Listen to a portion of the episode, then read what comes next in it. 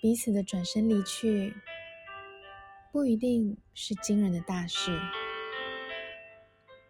很多时候反而是日常小事。小事积累下来的杀伤力，在某一次的不愉快中爆发。冷静过后，想着事情。明明没有这么严重，为什么我们会从此分开走呢？其实是错过每一次的沟通机会，在心中积累不开心的感受。人与人的相处真的不容易。在乎的人，请学会彼此倾听。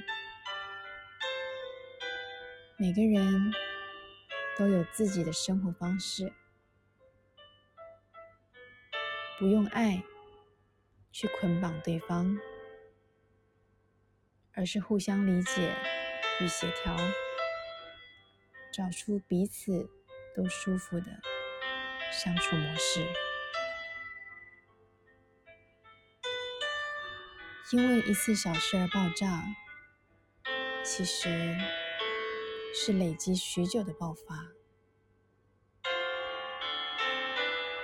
你好，我是苗苗，用声音传递纯粹。